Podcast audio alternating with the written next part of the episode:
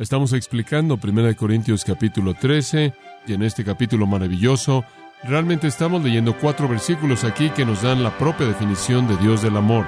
Si algo necesitaba ser definido, es el amor.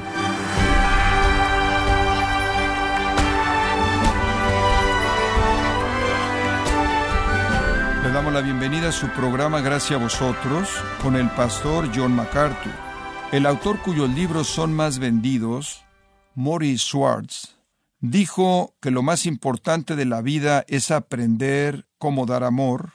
Y bueno, si Schwartz tiene razón, si dar amor es tan importante, ¿cómo le está yendo a usted? No solo con su cónyuge, hijos y amigos cercanos, sino también con esa persona con la que no disfruta estar cerca de ella, cuando otros escuchan sus palabras y ven sus acciones ¿Están presenciando un amor cristiano genuino? Yo quiero invitarle, estimado oyente, a escuchar esta serie titulada El mayor de ellos, con el pastor MacArthur en gracia a vosotros.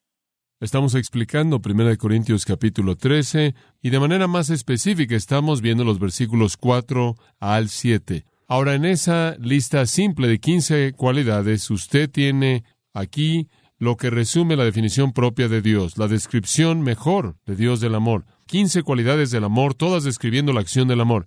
En primer lugar, el amor es sufrido y lo que vimos que eso significa es que el amor es paciente con la gente, nunca se le acaba la paciencia. En segundo lugar, el amor es amable. Vimos que la raíz en su significado de la palabra significa el amor es útil a otras personas, se gasta en otros. En tercer lugar, el amor no tiene envidia, el amor nunca es celoso. En cuarto lugar, vimos que el amor nunca se jacta. Vimos que el significado de la raíz ahí es una bolsa de aire. El amor no es una bolsa de aire que está usando su boca para hablar de sus méritos. En quinto lugar, el amor no se envanece. Y vimos que esto está hablando de la actitud interna que resulta en la boca con aire. Muy bien, número seis, aprendimos en el versículo cinco que el amor no hace nada indebido. En séptimo lugar, y todavía estamos repasando, esta realmente es la clave de toda la sección. El amor no busca lo suyo propio, versículo 5. El amor no busca lo suyo propio. El amor no es egoísta. La octava de estas cualidades en el versículo 5, el amor no se irrita.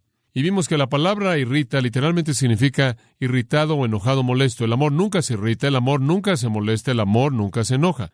Número 9 está en el versículo 5. Al final del versículo, el amor no guarda rencor. ¿Sabe usted algo acerca del amor? Esto es lo que la palabra significa aquí. La palabra literalmente no guarda rencor es la palabra griega logizomai. Y esa palabra es una palabra de contadores. Literalmente significa mantener un cálculo matemático. Es la palabra que se usa en un libro de un contador y la razón por la que usted escribe cosas en un libro de contadores para que usted no olvide cosas, ¿verdad? Porque son cosas esenciales. Y lo que él está diciendo aquí es que el libro nunca mantiene libros de la maldad que le hicieron. El amor nunca mantiene un registro de la ofensa de todo mundo. La idea es hacer que alguien sea responsable por alguna herida, maldad o algo malo. El amor simplemente perdona y olvida.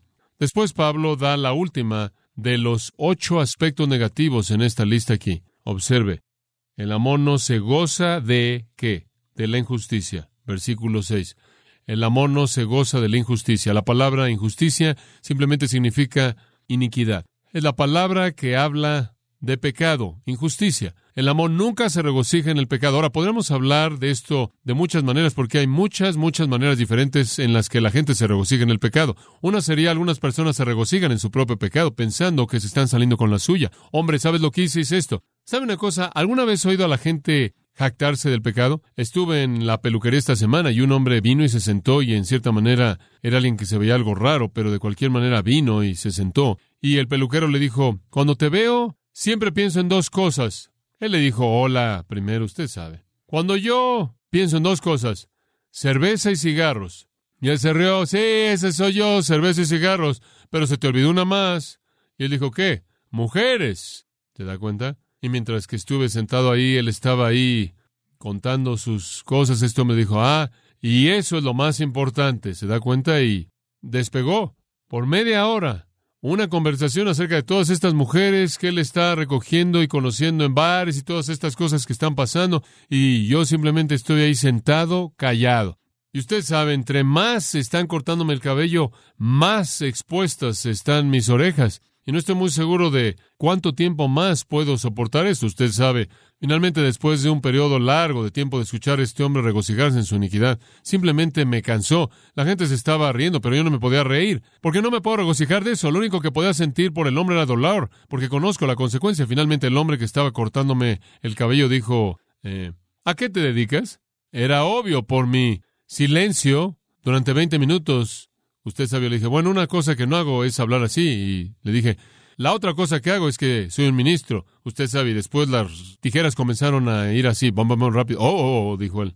¿Sabe una cosa? Simplemente me sentí triste en mi corazón porque no puedo regocijarme en la iniquidad, inclusive en la de ese hombre. Pero permítame decir algo interesante. Esa es una manera de regocijarse en la iniquidad, simplemente jactarse de su pecado. Usted dice, bueno, ciertamente los cristianos nunca harían eso. Oh, sí, lo hicieron.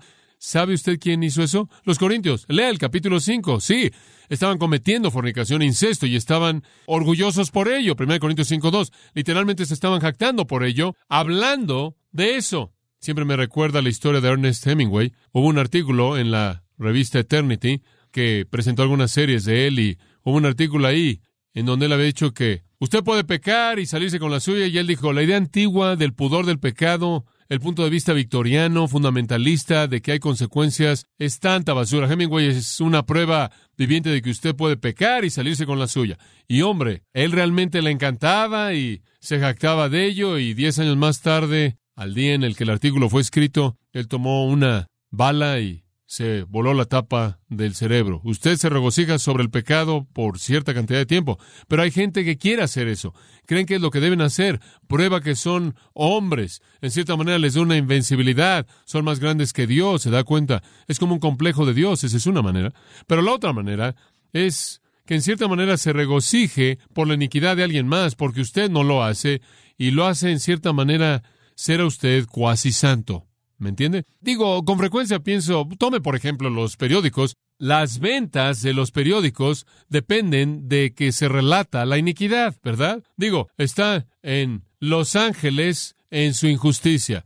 Es la iniquidad del heraldo, básicamente. Digo, eso es todo. Usted abre y tal y tal, dejó a su esposa y violó a tal y tal y cometió tal y tal un crimen y tal y tal mató a alguien y está pasando esto acá y corrupción aquí, corrupción allá. Y nosotros los cristianos tenemos una tendencia a decir, ahí van de nuevo y usted sabe, aquí estamos nosotros en nuestro refugio santo y lo que realmente estamos haciendo es convencernos a nosotros mismos de que realmente somos santos porque no hacemos eso y es algo agradable que alguien más lo haga porque eso nos da un estándar con que compararnos. Eso es regocijarse en la iniquidad.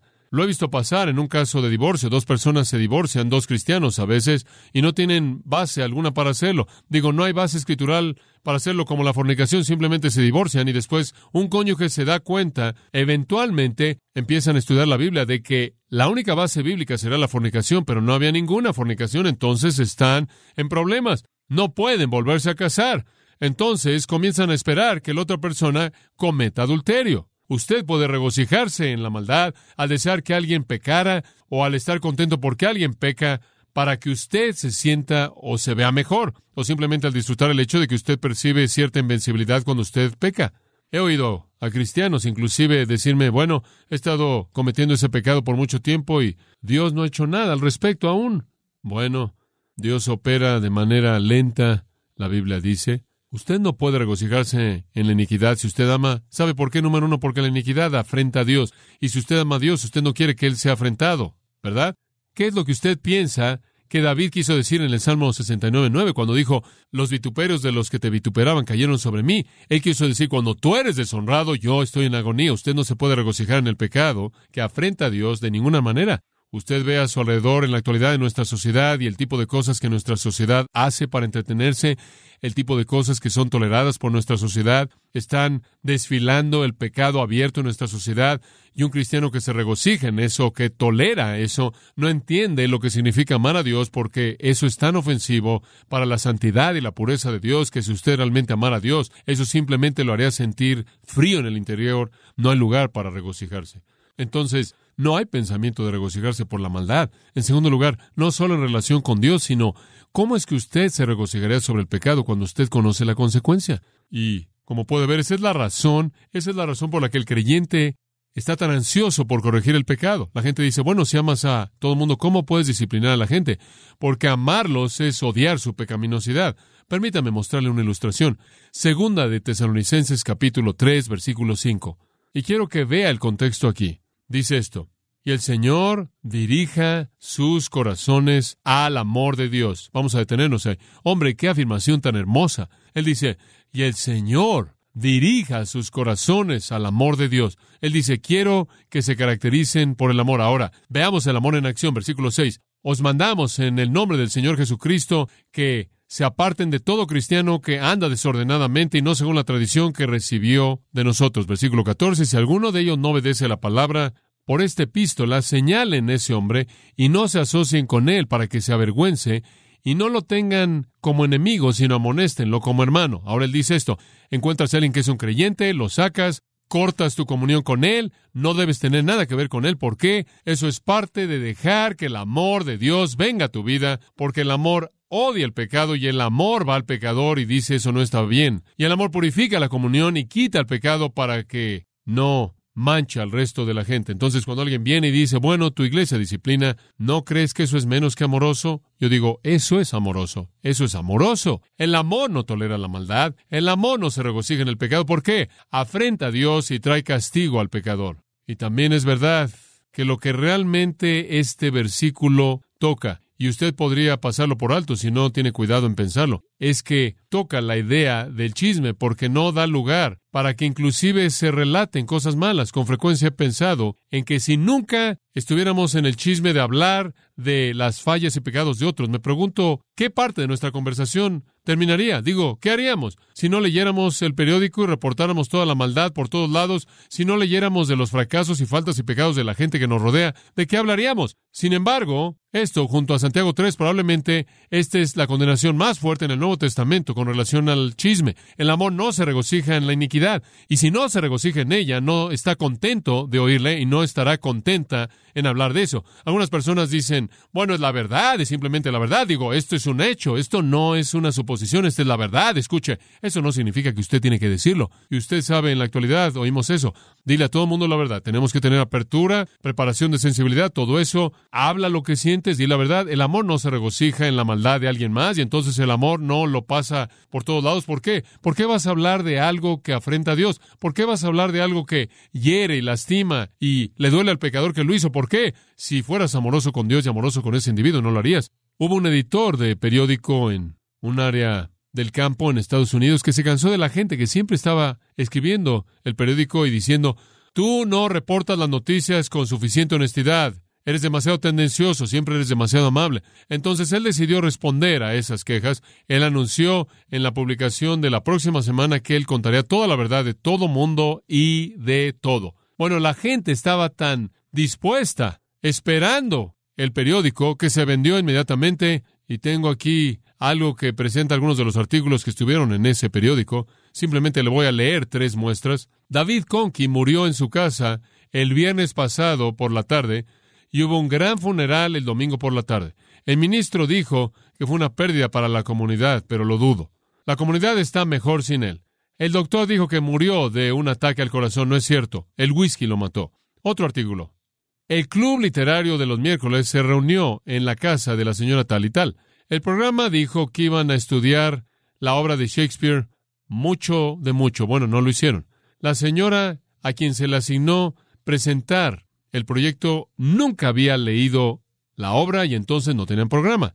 Pero lo compensaron al estar hablando de chismes de todo miembro que no estuvo ahí y toda la tarde fue realmente como la obra. Mucho que hacer de nada. Después hubo otro artículo. Me gusta este.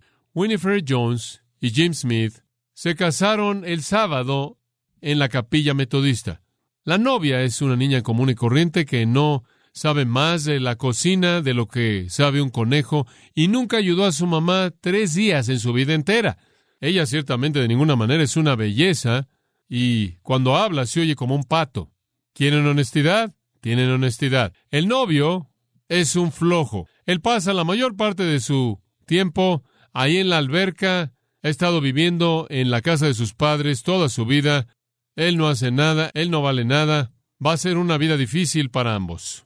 Suficiente para el periódico. Una mujer escribió otra carta que había decidido no mentir cuando se le preguntara que diera una recomendación para alguien que había trabajado para ella. Esta fue su recomendación. La que lleva esta carta estuvo trabajando con nosotros durante un mes. La involucramos para que hiciera labores domésticas muy sencillas, pero no lo pudo haber hecho más sencillo. Nos dimos cuenta de que ella era extremadamente cuidadosa en romper nuestros mejores vasos y platos. Ella era cuidadosa con la limpieza de la casa, siempre escondiendo la basura debajo del tapete en donde no se viera. Al servir las comidas, ella mostró buena preparación, porque nunca metió su dedo pulgar en la sopa cuando estaba demasiado caliente y nunca se le cayó la comida, excepto cuando había visitas. Sus habilidades de cocina eran excepcionales. De hecho, diariamente evitamos que cocinara. Siempre estaremos agradecidos porque se quedó con nosotros tan poco tiempo. Algo debe ser dicho por una honestidad algo velada, ¿no es cierto? Como puede ver, el amor no está buscando desfilar la maldad de todo el mundo. El amor no se ríe ni se burla. El amor esconde ese tipo de cosas de manera gentil. El amor no se goza de la injusticia. En cierta manera me gusta la definición del chisme que dice, el chisme es el vicio disfrutado de manera vicaria. Como puede ver, el amor nunca se goza en la iniquidad, nunca se goza en lo que ofende a Dios y rompe el corazón de Dios, nunca se regocija en lo que lastima al pecador, nunca se regocija en lo que daña al pecador, y entonces nunca le gusta oírlo, mucho menos hablar de él. Dice usted, bueno, ¿en qué se regocija el amor? El versículo 6 nos dice, la onceava característica del amor. Me encanta esta. El amor se goza de la verdad. Con la verdad es la mejor manera de traducir eso. El amor se regocija con la verdad. No se regocija en la injusticia, sino con la verdad. Ahora, esa es una comparación interesante. ¿Por qué es que él compara esas dos? ¿Por qué no dice el amor se regocija con la justicia? Porque es claro que la justicia depende de qué? De la verdad. Usted no puede ser justo hasta que se conduzca de manera coherente con la verdad de Dios. Ahora escuche, quiero que vea dos cosas. El amor únicamente se regocija con la verdad conforme es enseñada y conforme es vivida. Mantenga eso en mente. El amor únicamente se regocija con la verdad conforme es enseñada y vivida. El amor no se puede regocijar con el error, el amor no se puede regocijar con la enseñanza falsa, el amor no puede tolerar la doctrina equivocada. Sin embargo, usted oye a gente decir en la actualidad, bueno, no queremos hacer un problema de lo que ellos creen, únicamente los queremos amar. Como puede ver, esto es lo que estimuló lo que comúnmente se conoce como el movimiento ecuménico.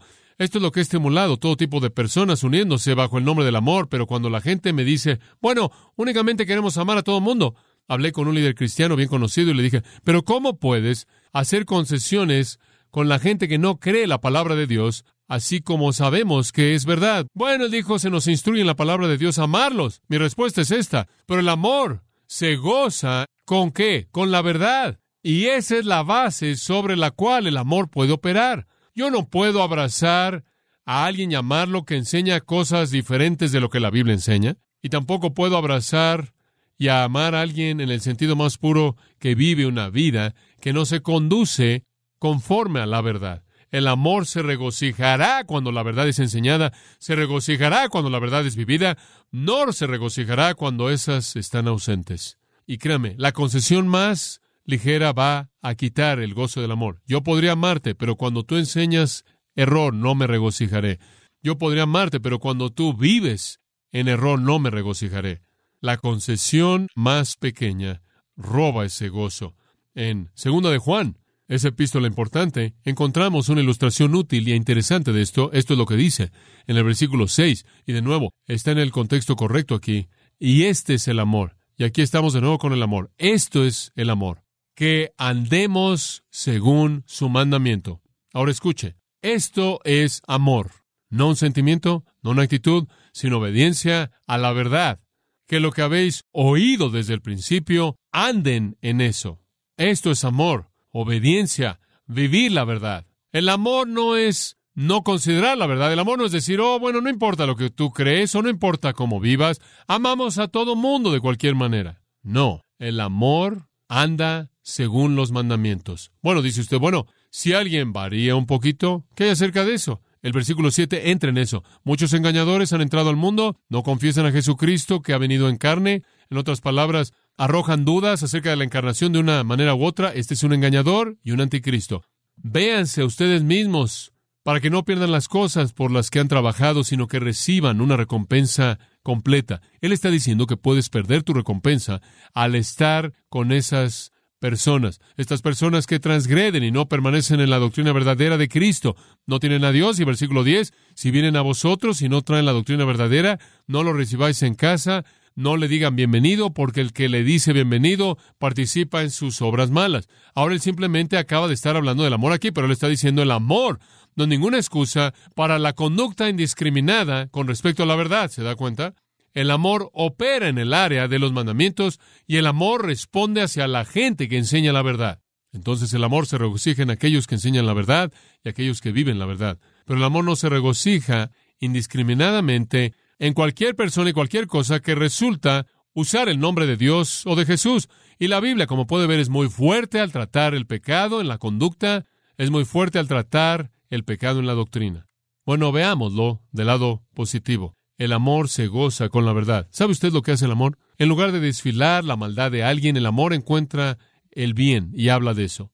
Me encanta estar con personas así, me ayudan tanto. Quiero tanto en mi vida ser una persona que añada, no que reste. Una persona que resta es alguien que anda por todos lados restándole a la reputación de la gente. Quiero ser una persona que simplemente añada. Y siempre hay algo que añadir, siempre hay algún, digo, si Jesús podía ver algún potencial en Pedro, él definitivamente era una persona que sumaba, que añadía. Usted sabe, la mayoría de nosotros habríamos despedido a Pedro mucho tiempo antes de eso. Jesús podía ser en la vida de una ramera que lavó sus pies con lágrimas penitentes, un signo de más, cuando un fariseo no podía ver nada más que un signo de menos. Jesús podía ver en una samaritana que no tenía raza pura, un signo de más. Jesús era una persona con un signo de más. Él añadía a la gente, él no sustraía a la gente. El amor es un más el amor es un signo positivo, alienta la bondad, encuentra lo mejor y lo exalta. Espero que usted le enseñe a sus hijos eso. Espero que sus hijos crezcan aprendiendo a ser personas que suman. Espero que crezcan aprendiendo que lo que usted dice acerca de alguien es lo bueno en alguien. Y sabe una cosa, los hijos van a florecer en el sol del Espíritu que los alienta y los ayuda, los edifica. Hubo un ministro querido escocés que toda su vida amó a las personas simples en Escocia y un día él murió. Y se dijo de él, después de que él murió, alguien dijo, nadie ha quedado en nuestra aldea que valore los triunfos de la gente común y corriente. Espero que haya alguien en su casa que valora los triunfos de la gente común y corriente. El amor lo hace, como usted sabe. Busca la verdad y la conducta verdadera y se regocija. Y al regocijarse cuando hay conducta buena, alienta esa buena conducta. Si lo único que usted hace es menospreciar, menospreciar, menospreciar, ese es el tipo de respuesta que usted va a recibir. Si usted edifica y descubren que usted los está edificando cuando la verdad existe, van a querer eso y lo van a buscar. El amor siempre se regocija en la verdad. Bueno, espero que en su vida, como en la mía, el Espíritu de Dios ha podido dar el fruto del amor y que usted vea ese amor operando, manifestándose de estas maneras. El amor es tan abnegado que nunca se irrita o se molesta. Está tan preocupado por el bienestar de alguien más que nunca mantiene registros de la maldad que le han hecho. Es tan celoso por la santidad de Dios y la salud de una persona que nunca se regocija en la injusticia. Y sabe que el estándar o la norma del gozo es siempre la verdad, entonces se regocija cuando la verdad es enseñada, cuando la verdad es vivida. El amor no es para los tibios. El amor no es para los sentimentales. El amor es lo más duro y difícil que hay. No es para debiluchos, únicamente es para la fortaleza. Demanda la mayor disciplina, el mayor compromiso, la mayor fe que cualquier cosa que he descubierto en la Biblia. Vivir por el amor. Cierro con una anécdota. El doctor Sweeting, presidente de Moody, contó la historia del gran primer ministro de Inglaterra, William Gladstone. Esto es lo que dijo. Mientras que enfrentaba una de las grandes crisis de su vida política, Gladstone se sentó escribiendo a las dos de la mañana el discurso con el que esperaba ganar una gran victoria política en el Parlamento al otro día. A esa hora, a las dos de la mañana, llegó a su puerta la madre de un niño discapacitado, pobre, que estaba muriendo, no muy lejos de donde estaba. Ella le rogó al siervo si le permitía hablar con Gladstone. El siervo le pasó el mensaje que ella quería que él viniera al lugar donde estaba para que trajera un mensaje de esperanza y ánimo a su niño sin esperanza que estaba muriendo. Ella había oído que Gladstone podría tener algo que le pudiera ayudar a él. Sin vacilar, el gran Gladstone dejó la preparación de este discurso tan importante y pasó el resto de la noche con ese niño pequeño, llevándolo a un conocimiento del Señor Jesucristo. Quedándose hasta el amanecer, él cerró los ojos del niño muerto y se fue a casa, dice él, y con su corazón inundado con la paz de Dios. Más tarde esa mañana le contó a un amigo, y citó, Soy el hombre más feliz en el mundo el día de hoy. Fin la cita. ¿Por qué fue así? A partir del sacrificio de la política nacional entera de Inglaterra y quizás del mundo, Gladstone se había detenido para mostrar el amor de Cristo a un niño moribundo pequeño en un lugar en Londres. Y unas cuantas horas más tarde, él presentó lo que los biógrafos han dicho, que fue el discurso más grande de su vida, y ganó su victoria. Eso es abnegación, eso es ausencia de egoísmo, y el amor es abnegado. ¿Así es usted?